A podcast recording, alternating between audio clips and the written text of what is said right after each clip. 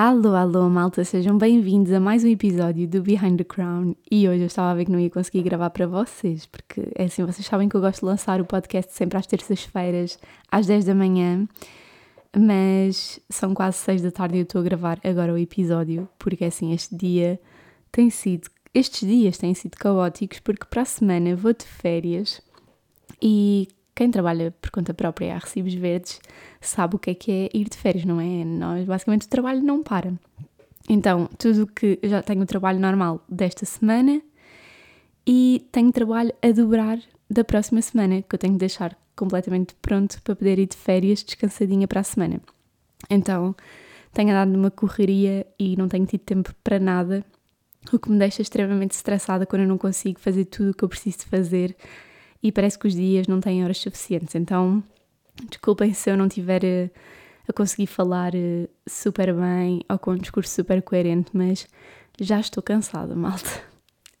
E ainda é só terça-feira, mas a verdade é que eu já estou a sofrer por antecipação por tudo o que eu tenho que fazer esta semana. Um, e por falar em férias para a semana, eu vou de férias para a Sertã, porque a minha avó tem lá a casa de férias e vai lá passar uns diazinhos com o meu pai, então eu vou agarrar no Nino e na Carol e vamos passar lá uns dias também, porque é uma zona mesmo super sossegada, eu adoro a Sertã, é mesmo uma paz.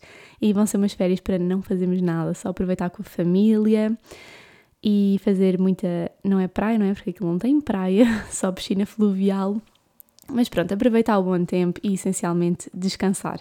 E para poder descansar, eu tenho que deixar tudo pronto, inclusive os podcasts da próxima semana. O podcasts não, o episódio da próxima semana e da outra semana, porque na verdade eu vou estar lá, só vou na segunda e só volto na terça-feira, por isso não quero correr o risco de uh, não conseguir gravar para vocês, por isso eu quero deixar dois episódios gravados com antecedência, espero conseguir porque não consigo levar o material todo atrás comigo para depois gravar lá na Sertã. E, e não, quero falar, não quero falhar, por isso, mas pronto, se caso alguma coisa aconteça e não tenham logo aqui episódio, já sabem porque um, é porque estou ausente, não é? De férias.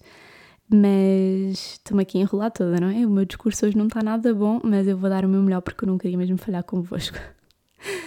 Entretanto, continuo sem, sem o meu carrinho, já sei qual é que é o arranjo do meu carro e é um arranjo ainda bem dispendioso. Então eu estou, que eu acho que o valor do arranjo nem sequer vale o valor do carro neste momento. Por isso eu estou assim muito na dúvida porque eu arranjo e posso continuar a andar com ele ou então eu guardo esse dinheiro para dar a entrada para outro carro e comprar outro carro. Então eu estou assim neste dilema e enquanto isto está a acontecer, Uh, os meus patrões, porque eu já vos disse que trabalho com a Primadona e com a Flash Decor, eu giro as marcas dessas duas redes sociais. E os meus patrões da Primadona e da Flash Decor foram muito fofos e emprestaram-me um carro. a sério, eu achei que eles foram mesmo amorosos porque eles podiam não querer saber, não é? Eu podia ir para lá de transporte e desarrascar-me no meu trabalho e, e, fiquei mesmo contente por eles terem tido esta atenção de emprestarem o carro. Foi um ato mesmo querido que eu não estava nada à espera. Portanto, não estou descalça, porque graças a eles que emprestaram-me o carro, um, tenho conseguido fazer a minha vida normal durante estas semanas, o que tem sido incrível. Por isso estou mesmo muito agradecida. Eu fiquei mesmo a sério, eu nem sei explicar porque eu não estava mesmo nada à espera e, e, achei que eles tinham sido mesmo fofinhos porque podiam não querer saber e não emprestar carro nenhum, não é? Não era obrigação deles. E, e foram mesmo fofos. É só isto que eu quero partilhar convosco. Que ainda existem pessoas boas e que se preocupam com o outro e realmente tenho muita sorte nos patrões que eu tenho. Depois, estavas a dizer esta história toda porque aconteceu uma situação muito engraçada porque eu fui até ao escritório e depois eles sugeriram-me emprestar o carro e eu fiquei tipo, ah, não vale a pena, obrigada, é que não vale a pena porque eu só sei conduzir carros automáticos. porque eu tirei a carta com 18 anos e comecei logo a conduzir um carro automático, logo, logo, logo. O primeiro carro que eu comprei foi automático E eu nunca mais conduzi com mudanças. Eu já tenho a carta há 10 anos, nunca mais conduzi com mudanças, só conduzi mesmo para tirar a carta. Por isso, eu não sei, tenho medo de conduzir com mudanças.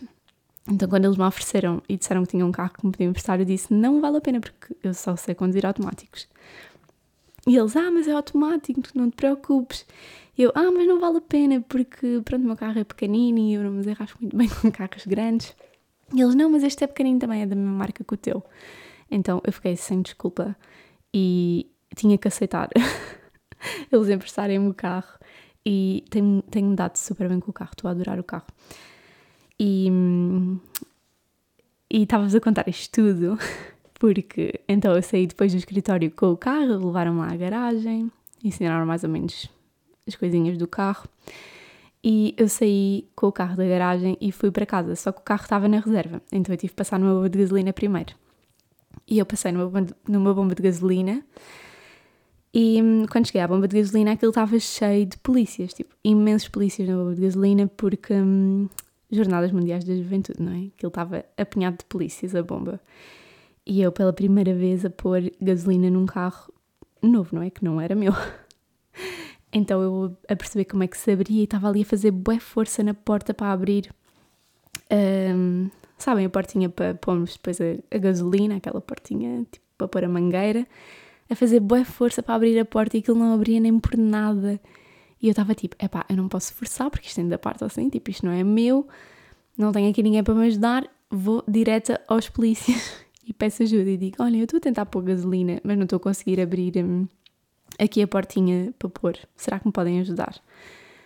E eles chegaram lá, tentaram e depois viram-se para mim, ah, tem o carro fechado? E eu, sim. E ele, ah, então tem que abrir o carro.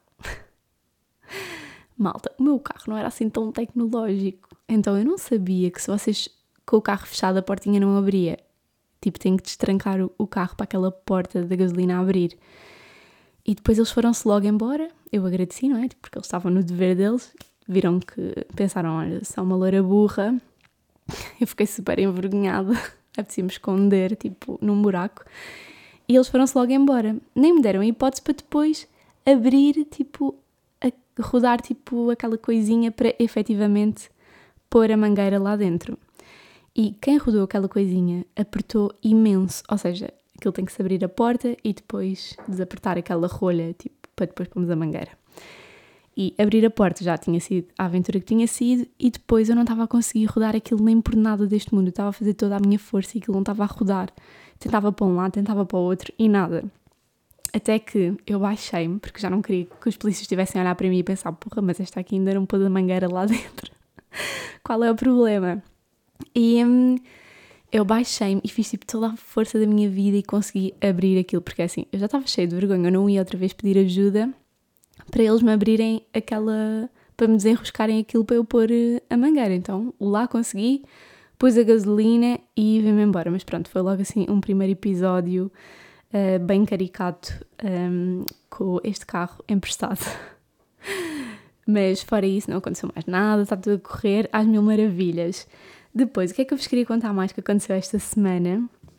Eu vi o melhor documentário da minha vida, que está na Netflix e chama-se. Olhem, agora eu não sei o nome do filme. Ah, chama-se The Deepest Breath, que basicamente traduzido para português, não sei se é uma boa tradução, mas acho que é tipo o, o, tipo, o suspiro mais profundo, algo assim que basicamente este documentário, eu não vou aqui dar muitos spoilers porque eu quero mesmo que vocês vejam também. É a minha recomendação da semana, porque realmente vale mesmo muito, muito a pena. E basicamente é um documentário que fala sobre o mergulho livre. E eu estava em casa com o Nino e nós estávamos indecisos em ver este, que é o The Deepest Breath, que é sobre mergulho livre, e outro que é da Lucy, aquela menina que, que ficou desaparecida em Tóquio. E nós vimos o trailer de um e o trailer do outro e pensámos, é pá, não vamos ver este da Lucy, que este da Lucy é bem pesado e nós apetecíamos ver uma coisa descontraída. Então começámos a ver este do The Deepest Breath, que era sobre mergulho livre, porque as primeiras imagens era tipo num... Eles numa competição, bué sol, no México, todos na praia, todos sorridentes, e nós pensámos, ah, vai ser grande documentário, é tipo uplifting, sabem, bué tipo, para descansarmos a cabeça das preocupações da semana e descontrairmos. E olhem, logo os primeiros 5 minutos foi uma tensão que, que eu e o Nino estávamos a ver aquilo, sabem quando vocês estão a olhar para a televisão todos contraídos, tipo, já nem conseguia respirar porque não sabia o que é que ia acontecer a seguir. E depois olhámos um para o outro e dissemos, bem, isto é que é um documentário descontraído. Mas claro que aquilo logo naqueles primeiros 10 minutos prendeu-nos e nós tínhamos que ver até ao fim. E realmente tá, é um documentário que está super, super bem feito. E hum, aquilo fascinou-me mesmo que eu fiquei a semana toda a pensar. Basicamente, para quem não sabe, o mergulho livre, eu vou até ler aqui a tradução do Google, diz mergulho, mergulho livre em apneia, é uma categoria de mergulho que, diferentemente do mergulho autónomo, consiste basicamente no mergulho utilizando somente o ar contido nos pulmões. E dito assim, parece fácil, não é? E ver as imagens deles a nadarem até 90 metros de profundidade, uh, simplesmente a não respirarem, é impressionante. E o que é que me, o que é que mexeu mais comigo neste documentário foi a descrição de uma mergulhadora sobre a sensação que é mergulhar, fazer este mergulho livre em tantos metros de profundidade. Então, basicamente, ela descreve este mergulho como vocês até aos 30 metros, ou seja, eles vão descendo até aos 30 metros de profundidade e até aos 30 metros eles sentem assim os pulmões mesmo a contrair até ficarem do, do tamanho de um pulso. Ou seja, eles sentem o, cor, o corpo deles a comprimir todo. A partir dos 30 metros de profundidade até eles conseguirem, não é? Esta, no caso, eu não quero dar muitos spoilers, mas fez até 90 metros ou mais, sei lá. Então, dos 30 metros até lá abaixo, aos 90 ou aos 100, que eles conseguirem, uh, eles sentem que o corpo deles está a ir em queda livre, como se vocês estivessem a saltar tipo de um avião. Ou seja, eles estão aí com o peso do corpo diretamente para o fundo do mar, como se o fundo do mar estivesse a puxar e é aí onde eles sentem que é tipo, sentem mais adrenalina, porque basicamente o corpo está a ir em queda livre e depois chegam lá abaixo, têm que apanhar uma etiquetazinha que prova que eles chegaram àquela, àquela profundidade e depois têm que subir tudo de volta para cima. E agora imaginem, a subir eles já têm que dar aos pés, não é? Têm que fazer esforço para conseguir chegar cá acima. E a sensação que ela descreveu, descreveu era como estarem a remar contra a maré, tipo literalmente contra a corrente, porque têm a pressão da água toda em cima deles, já estão cansados, ainda têm que fazer força para subir, mas também têm que subir ao mesmo tempo lentamente, porque senão os pulmões literalmente explodem, não é? Tipo, eles têm que ir lentamente para o corpo se ir habituando à pressão e voltarem a subir. Então é mesmo impressionante e ao mesmo tempo é uma maluquice pensar que há pessoas que fazem este desporto e há tantas pessoas que morrem a fazer este desporto. Tipo, isto eu posso dizer porque não vai ser nenhum spoiler, mas basicamente um, até à altura deste documentário, quem tinha o recorde uh, mundial, que era uma russa super, super conhecida, ela morreu a fazer um mergulho em Espanha e o corpo dela ficou lá debaixo do mar. Porque depois é assim, não há ninguém que vos possa efetivamente salvar até naqueles metros de profundidade, porque podem ir mergulhadores com garrafa, mas os mergulhadores com garrafa não são. Isto também foi um facto interessante porque eu não sabia. Os mergulhadores com garrafa lá embaixo com oxigênio, que estão normalmente a gravar e assim, eles não conseguem salvar ninguém, nem levar ninguém para a superfície porque eles sobem muito lentamente por causa da, da garrafa de oxigênio, não têm velocidade para vir ao topo. E o tempo que eles demoram com aquela lentidão é o tempo suficiente para a pessoa morrer, ou seja, não tem como, porque eles andam e deslocam-se mesmo muito devagar. Então o que acontece nestas competições, eles têm mergulhadores que descem até esses 30 metros e ficam à espera de, dos mergulhadores que estão a competir lá nas outras profundezas e ficam à espera deles para depois irem acompanhando estes mergulhadores dos 30 metros até à superfície. E depois, caso aconteça alguma coisa nestes 30 metros até à superfície, o que eles fazem é seguram logo, se a pessoa desmaiar, perder os sentidos, eles conseguem tapar logo o nariz e a boca para a pessoa não engolir água e vêm ao de cima e depois fazem então todas as medidas necessárias para a pessoa voltar à vida. Mas eu achei que, a sério, eu achei impressionante porque eu não conhecia muito sobre este desporto e aquilo fascinou-me e ao mesmo tempo achei assustador porque estar no fundo do mar é das coisas que mais me assusta, que mais me mete respeito, tipo bichos do mar e coisas assim. Então, ver aquilo mexeu mesmo comigo. Eu não sei se já vos tinha contado aqui uma experiência que eu tive na minha vida há bem pouco tempo.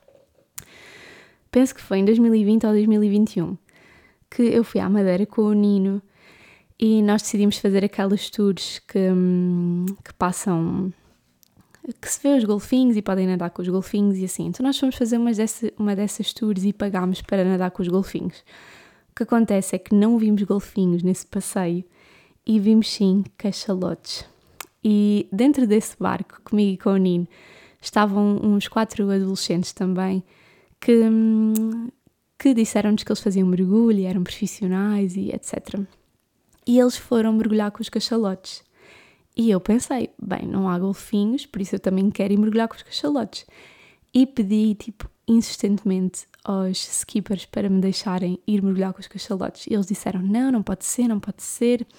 Eles vão porque eles têm uma autorização, porque eles estão a fazer um estudo, porque eles são mergulhadores. Mas eu achei que eles estavam a dar uma ganda lenga-lenga, porque eles eram estrangeiros. E uma das raparigas, quando entrou na, no mar para nadar com os cachalotes, que na verdade vocês não não nadam com eles, não é? Não lhes tocam, simplesmente vamos agarrados ao barco a olhar lá para baixo a ver os cachalotes. E hum, uma dessas raparigas, quando entrou, ela estava a tremer por todos os lados. Tipo, ela entrou dentro d'água e não parava de tremer, estava cheia de medo. E eu pensei, epá, vocês não me enganam que esta rapariga é mergulhadora ou está a fazer algum estudo porque vê-se claramente que ela está em pânico. Tipo, sei lá, não parecia alguém com experiência. Então eu disse: por favor, deixem-me lá, era o meu sonho. e eu fui tão chata que eles disseram assim: ok, tu vais, mas assim, eles são muito perigosos e, por norma, os cachalotes não se aproximam assim tanto do barco. E eles tiveram imenso tempo a dizer: ah, não podemos ficar aqui tanto tempo. Eles disseram que nunca tinha acontecido os cachalotes ficarem assim tão próximos, e, porque eles passavam por baixo do nosso barco, nadavam ao lado do barco e hum, os skippers estavam fascinados com aquilo que estava a acontecer, mas ao mesmo tempo também tinham um bocado de receio, porque nunca tinha acontecido tal coisa, assim tão próxima. E eles também estavam com medo porque os cachalotes, eu não sei se vocês sabem, mas eles tipo mergulham, tipo fazem aqueles saltos e depois vão para o fundo do mar. Então eles estavam com um bocadinho de medo que um dos cachalotes decidisse, porque eram dois ou três que estavam lá ao pé de nós. Eles estavam com um bocadinho de medo que um dos cachalotes decidisse saltar e mergulhar para o fundo do mar e provavelmente o barco virava, não é? Porque eles são enormes, são do tamanho de um autocarro. E eu estava ali a insistir, a ser muito chata, e os skippers viraram para mim e disseram: Ah, tu podes ir, mas é assim, tu tens de ter muito cuidado porque eles emitem uma onda sónica quando abrem a boca que matam os humanos. E eu achei que eles estavam a dizer aquilo, ou melhor, na altura eu acreditei, mas agora olhando para trás, eu acho que eles estavam a dizer aquilo só para me assustar, porque eu nunca ouvi tal coisa, pesquisei sobre isso e nunca vi tal coisa, mas vocês corrijam-me se eu estiver errada, se vocês perceberem desta temática. E hum, eu depois já não ia voltar atrás, não é? Já tinha dito que sim, que queria ir, e eles disseram: Ok, vais entrar, mas nunca uh, te deslargues da corda do barco. E se vires eles a virem na tua direção de boca aberta, tu tens que nos dizer logo para nós puxarmos para cima. Então nós estávamos no meio do oceano, tipo, não só via nada. Foi um silêncio como eu nunca tinha ouvido na minha vida. Tipo, vocês olhavam para o fundo do mar, era escuro, escuro, escuro, preto, tipo, vocês nem viam o fundo. Era uma coisa assustadora. Eu entrei dentro d'água e levei aqueles óculos e assim que eu olho para baixo, vejo tipo os cachalotes lá ao fundo. E vejo tipo eles mesmo próximos de mim. E eu, tipo, tão lindo. Tipo, porque estavam longe, tipo, dava para ver nitidamente mas ainda estava a uma boa distância. E olhei para baixo e vim tipo de cima, porque o Nino ficou dentro do barco, porque o Nino não gosta nada destas coisas, destas aventuras e assim, então ele ficou cá em cima a gravar com a GoPro, a dar-me apoio moral. E eu olho assim para cima, tipo, basicamente eu entrei, olho para baixo, vejo os, os cachalotes lá nadar bem próximo de mim e verem para cima e disse Nino: É bué lindo, é mesmo lindo. Quando volto a baixar a cabeça, eles estão a passar por baixo de mim, estão tipo a vir na minha direção com a boca aberta. Eu olho para cima outra vez para os keepers e digo tipo: estão a vir na minha direção, eles estão a vir na minha direção, tirem-me do barco. Eu estava a tentar subir para o barco, uma maluca, o Nino larga a GoPro a tentar agarrar-me, tipo, larga para dentro do barco, não é? Não deixa cair. A tentar agarrar-me a puxar-me para dentro do barco porque eles não estavam a dizer nada e os skippers a empurrarem para dentro do mar, assim. Eles literalmente pegaram na minha cabeça, enfiaram a minha cabeça dentro d'água. Foi tipo, não, vê agora que eles vão passar debaixo de ti. E pumba, enfiaram a cabeça debaixo d'água e eles estavam, tipo, literalmente a passar debaixo de mim e eu toda borrada mesmo. Não existe outra expressão, outra expressão. E depois eles deram a volta para o outro lado do barco e os skippers disseram: Ah, queres nadar até o outro lado do barco? Podes ver. E eu, tipo, nem pensar, tirei-me do barco, já foi muito boa a experiência, já os vi, mas para mim está bom por hoje. e foi uma experiência incrível, mas eu acho que não voltava a repetir. Eu acho que eu sonhei com cachalotes nos outros dias seguintes todos, tive pesadelos, porque realmente é uma sensação assustadora. O mar tão escuro, vocês não conseguirem ver o fundo e depois quando vocês mergulham ouvirem o som que os cachalotes faz, fazem. Sei lá, foi tudo muito assustador. Tipo, experiência incrível, mas assustadora. Quero voltar a repetir. Então eu imagino estas pessoas que mergulham até 100 metros de profundidade, tipo, numa escuridão total, num silêncio total, tipo, com não conseguirem respirar. Sei lá, é muita coisa ao mesmo tempo aquilo deixou-me realmente fascinada e acho que está um documentário mesmo muito, muito bem feito. Por isso, vejam. Se ainda não viram e se já viram, deem-me o vosso feedback. Entretanto, mais coisas que aconteceram esta semana. A minha bisavó fez 100 anos. 100 anos. E quando eu vos digo que a minha avó fez 100 anos e vive sozinha, no primeiro andar, sem elevador, e hum, está super lúcida, tem conversas connosco tipo, normalíssimas, nunca tive nenhum problema de saúde e eu só gostava de saber qual é que era o segredo. Eu acho que o segredo, eu estive aqui a pensar, eu acho que o segredo foi ela nunca ter comido McDonald's na vida. Só pode ser esse o segredo. Não, estou a brincar, eu sinto que é mesmo uma sorte em ter a minha bisavó e sinto a sorte que o meu pai tem, que o meu pai tem 60 anos, fez agora 60 anos, e o meu pai tem a sorte de ainda ter avó com 60 anos. O meu pai ainda tem avó. Tipo, é impressionante. Eu acho que os avós são a melhor coisa do mundo. E infelizmente eu já perdi a minha avó materna. E, então fico aqui com muita inveja do, do meu pai de ter assim avós, porque as avós são mesmo fofinhas e merecem tudo de bom mesmo. Por isso foi um dia muito feliz, a minha avó estava super feliz a comemorar os 100 anos com a família toda e eu acho que ela ainda vai durar muitos e muitos e muitos anos. Por isso, porque ela desde os 80 diz: Ah, eu para o ano já não estou cá, eu para o ano já não estou cá. Está sempre a dizer isso, mas está sempre cá e vai continuar cá. Por isso foi um dia muito bom. Eu até partilhei no meu Instagram e houve muitas pessoas que também deram os parabéns à minha bisavó, foram muito fofinhos.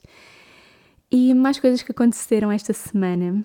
Isto vai ser a última coisa que eu vou contar esta semana, a última peripécia, para também não me estender muito, porque também já está a ficar na hora de eu ir para o ginásio treinar Muay Thai. Por isso, olhem, isto hoje é tudo a contra-relógio, mas eu não queria falhar convosco. Então, a última peripécia que aconteceu foi que fui convidada para experimentar um restaurante que se chama A Taberna dos Lopes. O restaurante incrível, comida deliciosa, fomos super bem atendidos e eu acho que eu e o Nino ficámos logo contentes porque assim que chegámos ao restaurante eles prepararam uma mesa, tipo com quatro lugares para nós os dois e puseram as nossas cadeiras tipo lado a lado. E eu e o Nino, eu até pus na altura uma poll no Instagram para saberem que tipo de casal é que as pessoas são, aquelas que comem frente a frente ou aquelas que comem lado a lado. Porque eu e o Nino só comemos lado a lado. Nós gostamos sempre de estar a comer lado a lado e por isso, normalmente, quando são mesas só de dois lugares, não dá para fazer isso.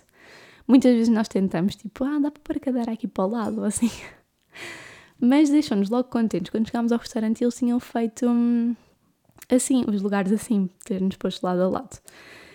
E para além disso, a comida era excelente. Neste caso, olhem, até, até veio calhar porque nós falámos disto recentemente sobre definir o menu para nós. Neste caso, o senhor entregou-nos os menus e disse: Olhem, podem dar uma vista de olhos, vejam o que é que querem, mas, contudo, se tiverem dúvidas, eu já tinha pensado mais ou menos um menu para vocês. E quando é assim, quando as pessoas são assim simpáticas, tipo, claro que podem ter pensado no seu menu, mas ao mesmo tempo também nos dão hipótese de escolha. E nós dissemos: Ah, então se pensou no menu, nós estamos de ouvidos. Tipo, conte-nos tudo que nós queremos saber o que é que pensou para nós. Porque pode haver alguma coisa que nós não gostamos, lá está. E o senhor disse-nos também no todo, para nós tudo ok, vamos experimentar. E experimentámos e, e não houve nada que nós não gostássemos, estava tudo mesmo muito bom. Mas entretanto, no decorrer do jantar, a Debbie, que é a prima do Nino, estava a combater em Espanha com uma rapariga da República Checa, porque ela pratica Muay Thai, uh, como os primos todos do Nino e o Nino, todos praticam Muay Thai. E a Debbie ia competir para um título europeu em Espanha e a adversária dela da República Checa e nós queríamos muito ver o combate. Então nós pagámos o streaming e estávamos a jantar e a ver o streaming da gala toda, porque estava a ser ao mesmo tempo. E os senhores do restaurante até foram muito queridos e trouxeram até um suporte para nós pormos o telemóvel. Então nós literalmente parecíamos um casal do futuro ali a jantar com o telemóvel, tipo as pessoas iam estar a olhar para nós a pensar olha estes ridículos, tipo a ver séries da Netflix ou filmes enquanto estão a jantar. Mas não, nós estávamos a ver o combate da Debbie em direto. E hum, então estávamos a ver o combate, pagámos o streaming e a Debbie era o último combate da noite. É tipo o main event. É tipo o espetáculo, porque toda a gente espera o último combate. Era um título europeu incrível. E nós estamos a ver, pronto, normalmente quando, são, quando o combate é para um título, uh, em vez de serem 3 rounds de 3 minutos, são 5 rounds 3 minutos. Então, nós começámos a ver o primeiro round e a adversária da Débora era muito agressiva, tipo, ela não tinha técnica nenhuma a lutar, mas estava ali, tipo, sempre em cima, a bater, era bruta. E aquilo estava-me a deixar a mim e já sem apetite, sabem? Já estávamos a ficar nervosos. Mas como eram cinco assaltos, nós pensámos, ok, esta aqui está-se a cansar já e a Debbie depois vai-lhe entrar e se calhar até dá um KO, porque ela não tem técnica nenhuma, não está a defender e era fácil levar algum, algum soco e cair para o lado. Então, depois veio o segundo round, já foi mais equilibrado e no terceiro round, que nós pensámos, ok, agora é que a Debbie vai começar a bater e hum, a ganhar isto ia mostrar a garra dela e a outra já estava cansadíssima. E o streaming para. Malta, o streaming. É que não foi abaixo. O streaming literalmente acabou. Nós a tentar fazer refresh, a falarmos com os outros primos do Nino, a perguntar se estavam a conseguir a ver, ver, tipo se também tinha parado no telefone deles ou se era só no nosso telefone tinha parado em todos os telefones, toda a gente, nós ficámos sem ver o combate, porque o streaming literalmente acabou. Eu não sei se eles pagaram tipo um tempo de streaming e depois chegou aquele tempo e aquilo acabou. Ou eu não sei se estava muita gente na plataforma, eu não sei, só sei que nós tentámos e tentámos e tentámos sempre a fazer refresh. Então aquilo foi uma ansiedade que o jantar estava a ser tão bom e ficou estragado. Porque nós, nós estávamos mesmo contentes no jantar, ali a ver o combate, vendo a comida, o staff super querido, super simpático, mesmo atenciosos. Sabem aquele atencioso tipo QB e simpático QB? Tipo, estava mesmo, estava tudo a correr perfeitamente. E acabámos por sair do restaurante um bocadinho de mau humor, porque saímos e estávamos naquela, bem, será que a Debbie ganhou? Será que, que perdeu? Sempre atualizar ali as redes sociais, a tentar perceber o que é que tinha acontecido. Mas um, ela ganhou, como é óbvio, é campeã europeia um, e nós ficámos ali com o coração nas mãos ainda durante uma boa horinha à espera do resultado, porque realmente não se faz. Nós pagámos literalmente o streaming só para ver o último combate e isso acontece no último combate, que era o que toda a gente queria ver. Por isso tenho aqui, não sei com quem que eu vou reclamar, pronto. Por isso, olha, estou aqui a desabafar convosco. E hum, isto foi o que aconteceu esta semana. Por isso, para a semana vamos ter eh, mais um episódio, se bem que eu já vou estar de férias. E depois, na outra semana, é que eu estou na dúvida se eu vou conseguir lançar ou não. Se calhar não vai sair logo na terça-feira, mas eu prometo que lance se calhar um bocadinho mais tarde. Por isso, espero que tenham gostado e obrigada por responderem aos pulos que eu tenho deixado e e obrigada também por porem comentários nos episódios que eu acabo sempre a partilhar lá no Spotify. Espero que continuem a ouvir o podcast e que tenham uma ótima semana. Beijinho grande, tchau!